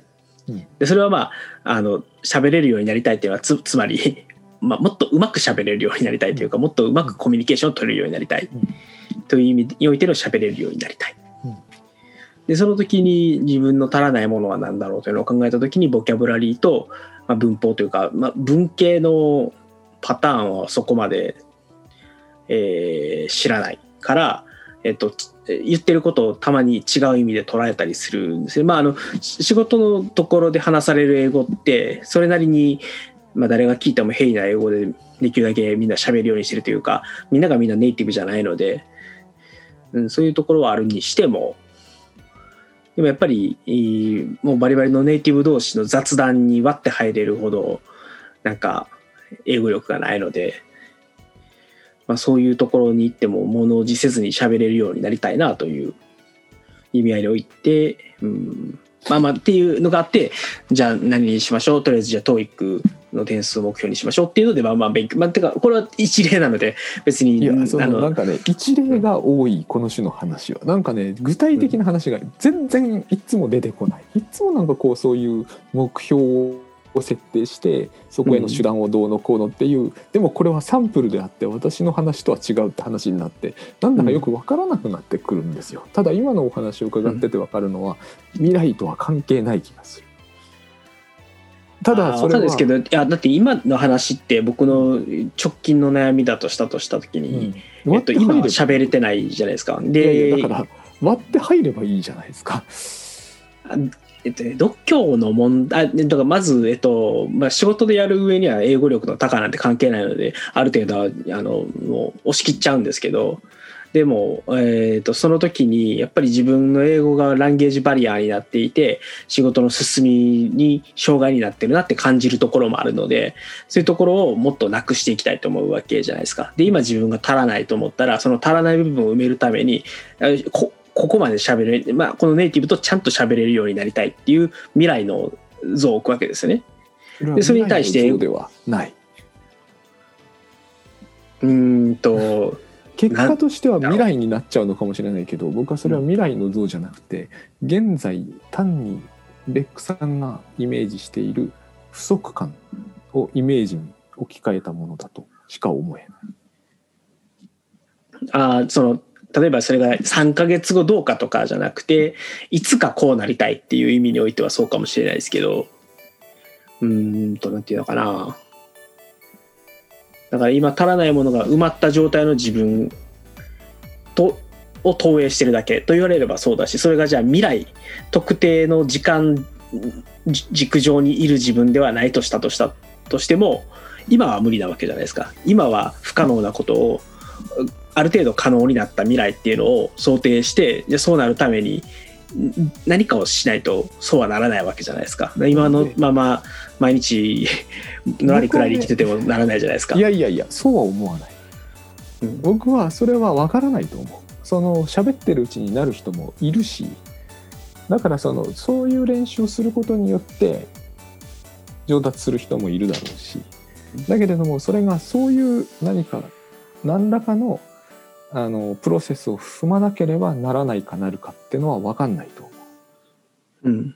うん、だからそれについてもどれについても同じなんですけれども、うん。そういうふうに目標から手段を落とすっていう方法で何て言うんですかねそのプロセスを線分化していかなければならない理由がもう一つわからない。そうするとやることが増えるうん。うん。し、なんかこう不足しているって感じも出るじゃないですか。ああそうですね。今はい。何か不足しているものを埋めるって感じが、うん。なんかねそれは捉え方の問題なんだろうしそうするのがしたいということを止めるわけではないんだけど僕はそれはそれこそさっきの話で言うとメンタルに悪い気がすうんうんうんうんうん。るだってそういうことをしなくったって、多分そうはなるもん。喋れるように。うん。なるほど。うーん。だけどがん願望を持つわけじゃない。その願望は多分ベックさんから消えることがないから。それはだから僕の未来想定とは何の関係もない気がする。願望なような気がする。うん、わかんないですけど目標と願望の違いってそんなに重要ですか、いやそんなに全然重要じゃない。僕が重要だと思ってるのはただ、うん。未来というものに頭を悩ませないことだけ。うん。目標と願望の違いは別に重要じゃない。ただで願望は現在あるもので、うん。うん、想定とは関係がつまりそれをなんでわざわざ願望だったはずのものを目標に切り替えた挙句自分が何か不足を埋めるというプロセスに変えちゃうのかなって感じ。いや変えなくていいじゃないって感じ、うん。メンタルのことを言うならばよ、うん。ベックさんの今の話はメンタルの話からこの流れに来てるから。メンタルのハックで言うならば、未来のことについて頭を悩ませないのが一番いいと思うんだけど目標と願望が分けるのは全然重要だとは思わないんだけど、うん目標っていうものを未来だってことにすると頭を未来に向けるじゃない。うん。うん、僕はそれはメンタルにはいいもんいいことだとは思わない。しうん。ましてその不足を埋めるプロセスを、えー、と時間軸上に置くっていうのもメンタルにいいとは思えない。うん。まあ、そのはいあのおっしゃられてる点というかメンタルに対してあのまあ、特に不足を埋めるというか今の自分はこんだけ足りてないからこれを埋めるためにこれをやらねばならんと思うことがメンタルに良くないのはその通りだと思います。だからこのはい構造に変えなきゃいいじゃない？まあこれをやっていけばまあそのうち良くなるんじゃないぐらいの感じ、うん、どうすればいいのかな。やりたいんだからそれをやればいいんじゃないかなって思うんですけどね。だから結局うー多分その構造をみんながあの幼き頃からやっぱり教え込まれてるわけじゃないですか。うん。まあ、どっか志望校を書かされうん。その志望校に行くためにはこの偏差値に到達せねばならんと言われうん。勉強を。も今やってるわ。し、うん。だそれが僕らが唯一知っている、うん。願望を叶える手段なんですね。うん。うん。でそれ以外の方法っていうのが、まあ、おそらく佐々木さんとか、まあ、倉園さんの中にはきっとあるんだろうなと思っていてでそれがきっとグッドバイブスなのかな。ただちょっと、まあ、なんで僕も今あのじゃあそれを未来のことを考えない目標を立てない不足を埋めないことによっていいアプローチで持って自分の願望をどうにかしてやろうっていうのがちょっとアイデアがない。んんですよ。多分それが今みんながしんどい息苦しい理由なのではなかろうかなというところはちょっと話をしていて感じました。うんなるほどね。うんいや僕がみんなが息苦しいのは不足を埋める云々よりもそのやっぱり本当に皆さんこう想定しえないものを想定しようとする。うん、うん、だからその結局じ未来っていうだけならいいと思うんだけど時間軸を持ってくる。うん、うん、だから何ヶ月で英語力の不足を埋めるとかってそういう話にすぐなるじゃない。別に不足を不足を埋めるのもやっぱり辛いと思うんですけどそこに時間軸を持ってくるのっていうのはとっても結果としては厳しいことになると思うんですよね。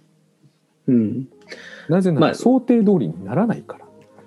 で、うーんと結果無理をすることも発生するすね。だろうけれどもそれよりもやっぱりあの想定通りにならないものを想定通りにしようとするから辛いと思うんですよ。うんうんで無理なことをやってるってことですね。無理なことというか想定というのが無理うん最初に言った通り。で皆さんなんでこうその自分の何か計画に関しては想定だと思わないのかが僕には分かんない。うん。うん、オリンピックだって全部想定じゃないですか、うん。計画は。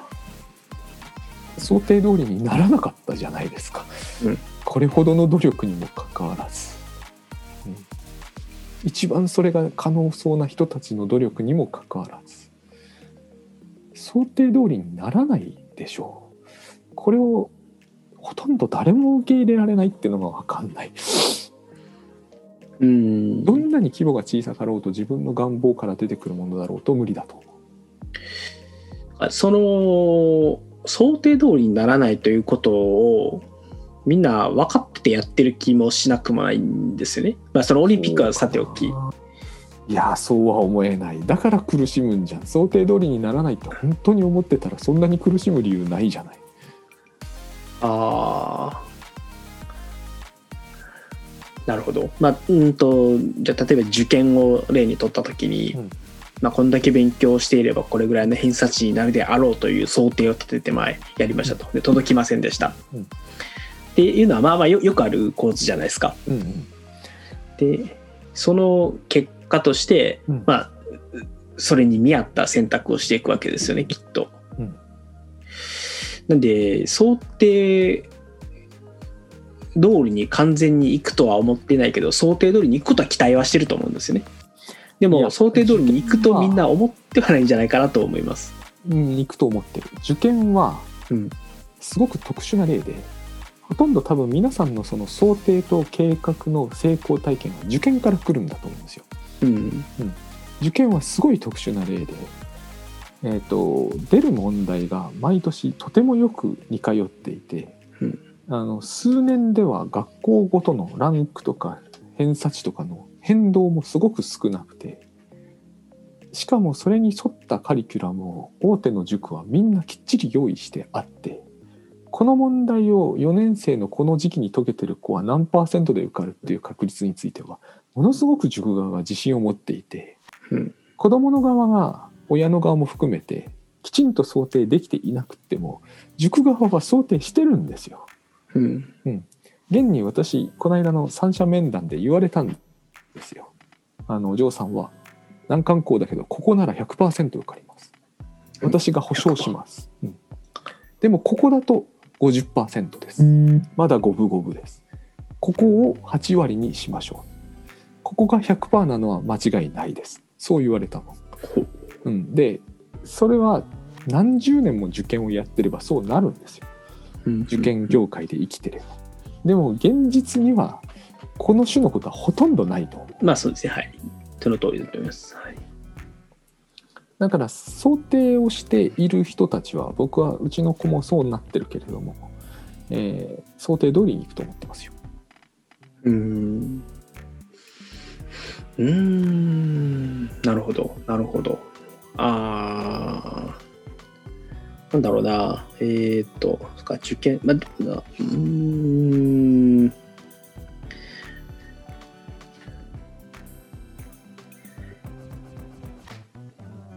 まあ受験という例が良くなかったというとあれなのかな。例がないんですよ。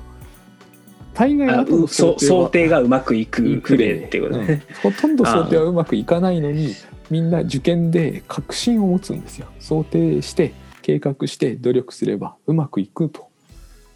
うん、でこれ以収まるべきところに収まる収まるとですね。ベックさんがおっしゃった通りこれ以外の方法は知らないんだと。うん。これ以外の方法も何もそんな方法はないんですよ。うん、なるほど。でなんかねこれを言うとみんなね失望するって言うんですよ。タスクシュートでもよく言われるけどね 徹底したリアリストがわけわかんないことを言うんですそういう話じゃない をやめるということによって失うものはないと思うんですよね。ただ楽になるだけですよ。うん、なるほど、なるほど。まあ、未来のことを想定しても致し方なしっていうのは、ああ、だから、もしかしたら、だから僕はまたそれはそれでちょっと、へ変な思想の持ち主なのかな。だか僕は割と想定は外れるもんであるっていう前提に立って、えっと、まあ、とはいえ、それ以外の方法は知らないから確率が低かろうがなんだろうと、まあ、想定をして目標を立てて、そこに対してどうやってやっていくかっていう計画を立ててやっていく。で、まあ、その中で何か思ってたのと違うことが起きるわけですね、絶対。で、それに対して、あの、やり方を変えていくっていう、アプローチをずっと続けてきてる。んで、もしかしたらそんなに成功体験を受験の時にしてなかったからかもしれないですけど、うん、なんか想定は外れるもんであるというか、まあ、やるのはいいけど、どうせそんな確率高くないよね、精度高くないよね。だから、まあ、出たとこ勝負で後で修正かけていくしかないよねっていう前提のもとで生きてるので、なんかそこは、なんか、他の人たちが強い確信を持って想定をしているっていうのが逆に意外でしたっていう。どうですかね。僕その確信がないなら想定なんてしないと思うんだけど。うん。いや僕だからもっとみんな僕みたいに想定なんて当たらないから、まあ、一応立てはするけどっていうなんで立てるんですアプローチ。うーん。なんだろうなまあ、てかまず多分大前提が多分先ほど佐々木さんの言われてる通りでその自分の欠落してるものを埋めたいなのか、うんまあ、自でもそれ分今のお話だと想定が当たらないんだから埋めるっていう方法としては有効じゃないじゃないですか。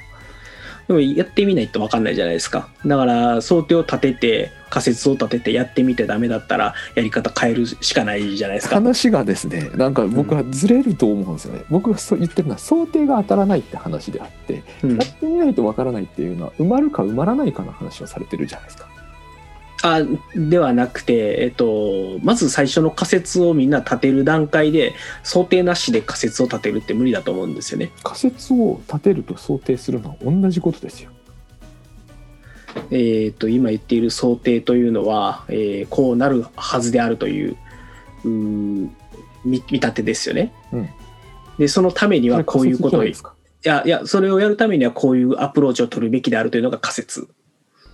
あそれほほほアプローチの部分に僕は仮説を持ってきてます。そ想定は、うん、なっている状態。と。こういうことですよね。こういうふうにやればこういう結果になるであろう。んうん、ですですです。うそれは想定じゃないですか。つまりそれを想定というんだうんまあ、それを全体として想定と言えばそうそう、まあ、なんでも目標があってその目標に対するアプローチの仮説があってでこれがやればうまくいくであろう全体が想定ですね、はい。でその想定があ当たってるかどうかは分からないっていうのはつまり仮説が正しいかどうか分からないっていうことですね。うか正しくないでしょう。ーんと正しいか正しくないかは分からない。わからない。まあわからないといえばわからないですけど僕はそのわからないというのがわからなくってそこに向かっていけるっていう感じがしないんですよね。うん、なんで、まあ、どうなんだろうな。うん。まあ、わかんないですけど、多分僕のようなあアプローチを取る人が大半な気はしてるので、あのみんなそういうふうにやるべきであるという、多分何かしら刷り込みなのか、えー、と教育のもとで育ってきたからというのがあるとは思うんですけど、まあやっぱり成功体験があるんだろうなとは思います。うん、まあそれ以外のやり方を知らないので、うん、まあそうですね。メンタルに良くないということだけは分かりました。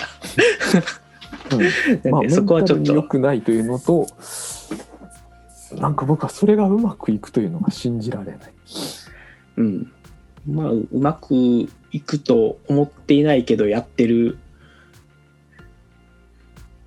ことに矛盾がまあなんかあるのはまあそうかなという気はしますね。ねただしえーっとわかんないけど宝くじを買う感覚に近い違うなまたこれは違うなこれはちょっと違うかもしれないな。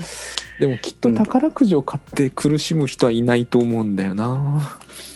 うん、そうですね宝くじ 宝くじはまあとんでもなく低い当たる当たらないという前提のもとで買いますもんね。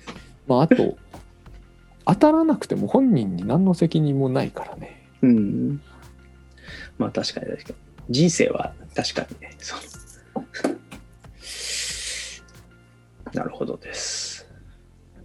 はい。まあということで、えっと、結構いい時間になってきたので、そろそろじゃあ締めましょうか。うん。ちょっと、えーっと、多分これそのまま流すとすごい感じだよね。ああ、いや、まあいいんじゃないですかね。実は結構見てる人がいてですね、さっき最大6人ぐらいの方が見られていて、コメントは特についてないんですけど、あの、この時間にやってるライブとしてはとんでもない、はい、数の方が見ていたと思います。はい、でしかも結構見続けてくれてる方がいるんで、はい、このライブ面白いですっていう、はいよかったです。か。ああの YouTube のところで見れるのであのもしあの今見てる方で質問等あればやってもらえれば 答えれると思いますっていうのとはいまあちょっと今日の話は後でメルマガにはある程度まとめようと思うんですけどまあなんかまあ無理をしないことですよ。うんはいちょっとやっぱり一つ思うのはあのうんまあ、受験というか僕が受けてきた教育なのかそれは多分学校だけじゃなくて両親から受け継いできたものも含めてがあー今の自分を苦しめている何らかの要因ではありそうだなという気はしていて。うん。多分僕は多分、うん、非常に想定型の人間だと思います。はい。想定を作ってそれに合わせようとする段階ですでに僕はメンタルに非常に負担が大きいって思っています。そして、うんその有効度がそれそのコストと全然見合ってない見合ってない。はい。そこはもう完全に agree だと思います。うん、だから、やりたいことがあるならやればいいんですよそしてやっていいはずなんですよね特にベックさんみたいな人はねうん。なんか、なんでそんなにや,、ん、やるっていうことをそのこんそんなにこうプロセス型にしてしかも大変こう負担の大きい形にしちゃわなきゃなんないのかと思うんですよね。うん。なんかまあもしかするともうちょっと肩の力が抜けてきてというとあれかもしれないですけど、あの、あれなんですけどね、アドリブな感じで生きれるようになってくれば、アドリブな感じでしたいことをなされば。う。うんんな確かにその自分でこうあらねばならんと思ってそっちに突き進んでとかやること増やして突き進んでしんどくなってるっていうパターンですよね。まあだってなんか願望があっての目標じゃないですかさっきのベックさんのお話からして、だから願望があるんだったらしかもその願望が旗で聞いててもなんだこう人に恥じるような願望がないんですよね。本当はどうなのか分かんないですけど、うん。うん、でも僕本当自分のやりたいことやるとき思うんですけどその本当に人がやりたいことをやるときに手順書は書かないってつくづく思うんですよ。うんなるほど。別の刃読むとか手順書書かないですよ。書かないです。うん。まああの、ね急に目標を立てて難しくすることをやるときは決まって自分に対する何らかの不満感があってそれを修正したりするといいんだってそれが、まあ、さっきのベックさんの言葉を言うなら使うなら偽らざるところなのかもわかんないけどうん。僕はそんなことはないって思ってるんですよ。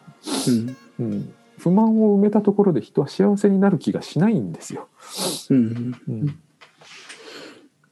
なんであのうーんと多分もうもう一つちょっとだけ違う観点をお話をしておくと、あの僕は欲望のままにあの突き進むことが怖いと思ってるんですね。うん。っていうか、えっと、要するにダラダラ過ごすのが怖い。んですよ。でもそれはダラダラしたいってことですよね。今の話を総合すればよ。そう。なんですよ。まあずいやもう別にずっとゲームやってずっと漫画読んで、で、うん、ができりゃ、うん。でもまあうーん。であとはまあブログでも書きながら、うん。っていう生活ができたらそれはそれでいいよなと思いながらただうーんとそうですね。そのまあうん。なんだろうな多分また議論を呼びそうな言葉を言うと多分時間を無駄にしてる感っていうのを忌避したい。今日はねその話はしません。はい、時間を無駄にしている演技だと思うのでこれはちょっとまた話をして今度やりましょう。もう1時間ぐらいはただあれですよあの僕はだからベックさんは2月の7日かまではうんそれをするべきですよ。だらだらそうでするべきです。だらだら、だらだらし、まあまあてか、ひつにきりはやってることは毎日だらだら過ごしてなんか、ねうん、ちゃんとしすぎてますよ。この時期に。そんこの会社休んでまでの時期にやることとしては。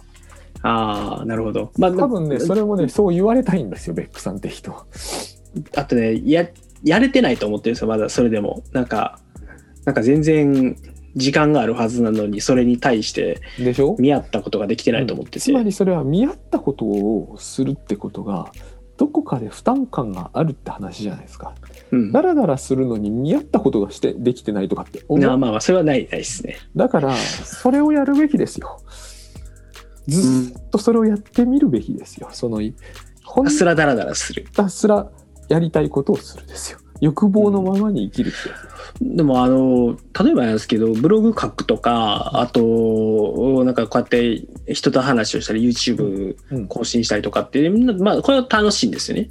楽しいのかもしれないけどうん、それはダラダラとは違う気がする。あっていうのと多分それに対して何かわ枠をはめちゃってるのが良くないのかなっていう気はしていて楽しいことをただひたすらやればいいのであれば、まあ、楽しい例えばあのゆブログを書かねばならないと思ってブログを書くのは違うと思うんですけどブログ書きたいなと思ってゲームやっててあゲーム飽きたら次ブログでも書こうかなとかまあなんか、がいいんじゃないですかね。うん、もうちょっとその自然なというか、うん、そっか僕ねあれなんですよ。だからちょっと、まあ、もう一つメンタルを保つためにやってたこととしてめっちゃタスクマ頑張ってつけてたんですよ。うん、やめた方がいいですよ。いやあのら少なくともメンタルには良くないです。時間に、えっと、時間を無無駄にしてる感っていうのがすごく怖くてでしょうね。ななんかちゃんと僕は今日は時間を使えたぞっていうのを見たくてうんタスクマをずっとつけてたんですよ。だから時間が無駄になるのが怖いからダラダラしてほしいんですよ。うん、うん、そこに。じゃないですか。休むってことは死ぬってことと似てるんですよ。うん。うん、死ぬってことが怖いから人は生きてる方へ生きてる方へと生産的な方へ生産的な方へと行くわけじゃないですか。うん、でもいつか人は死ぬんですよ。うん。時々死ぬってことに近づいといた方がいいと思いますね。うん、そうしないとやっぱりあのいつも死ぬのが怖いからいつも生きてなきゃなんなくって絶対休めないんですよ。結構ベックさんはやっぱりすごくこう生きていたいんですよ。うんみんなそうなんだけどやっぱり時々諦めるしかないですよ永遠には生きられないんだからうんなんか多分ねその体力が弱ってきたというふうに感じる時とか、えー、と厄年とかいう僕は信じてないけどやつは。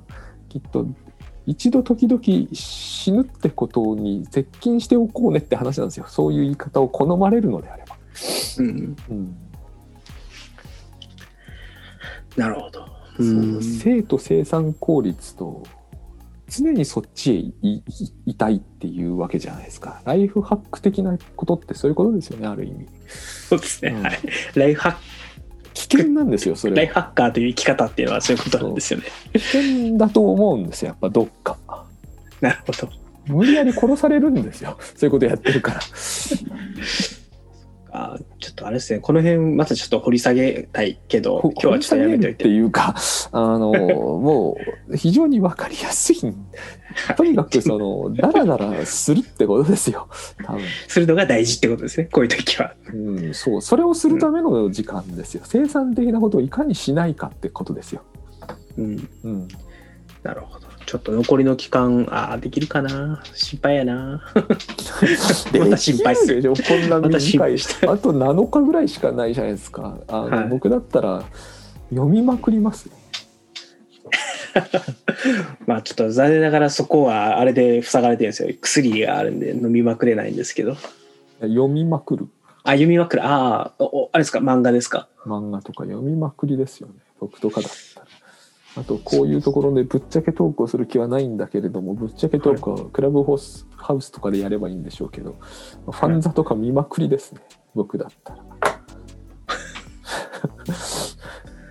もうほとんど一日中それしか見ない日とかってありましたからね昔だけど。ななんでみんながこういうのを忌避するのかが正直わかんないんですど。よ、うん。なんでその生産的なことってそんなに魅力的じゃないなまあじゃあちょっといやもうずっとやらずに封印してたあの三国志があるんで。いいじゃないですか。そんなの全然封印するほどのもんで なんかなんだってそのドクターストップがかってる時それを封印する。いや三国志やったら時間が解けるんですよ。すごい勢いで時間が解けるんですよ。気がついたら。んですよ。気がついたら一日終わってるんですよ。そうそうそう。時間を溶かすんですよ